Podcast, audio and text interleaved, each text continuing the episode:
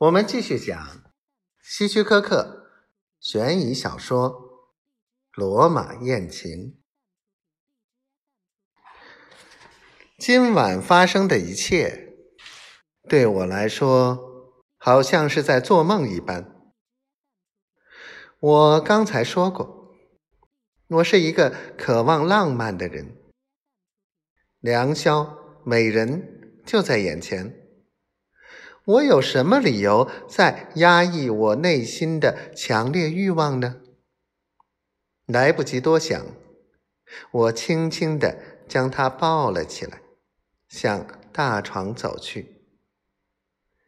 她轻盈的身体紧紧地贴在我的怀中，用双手轻巧地解开我衬衫的纽扣，在。强烈的兴奋和热情之下，我的大脑已经不做任何思考。这就是真正的浪漫，这就是美妙的生活。我们赤裸的在床上相拥。当我正要亲吻他那炙热的双唇时，我突然觉得有点不对劲儿。是哪里不对劲儿呢？我看了看眼前的他，他已经那么完美。哦，对了，是房间中明亮的灯光。原来我们忘记关上天花板的大吊灯，那光线太过强烈，让一切一览无余。我更喜欢在黑暗中与异性。进行温存。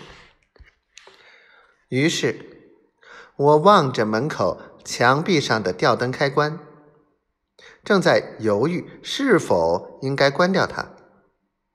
他睁开眼睛，见我注视着开关，马上明白了我的心思。亲爱的，别担心，不要动，让我来关。说着，他朝开关伸出了手。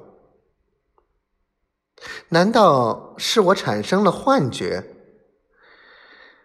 只见他的手臂不断变长，伸出床外，穿过床帘，跨过地毯，横穿过长长的卧室，在明亮灯光的映射下。投下巨大的阴影，仿佛一条黑黑的蟒蛇。他的手臂一直伸到十几米外门边的墙上，指尖触及了开关，咔嚓！随着清脆的一声，房间里陷入了。无边的黑暗。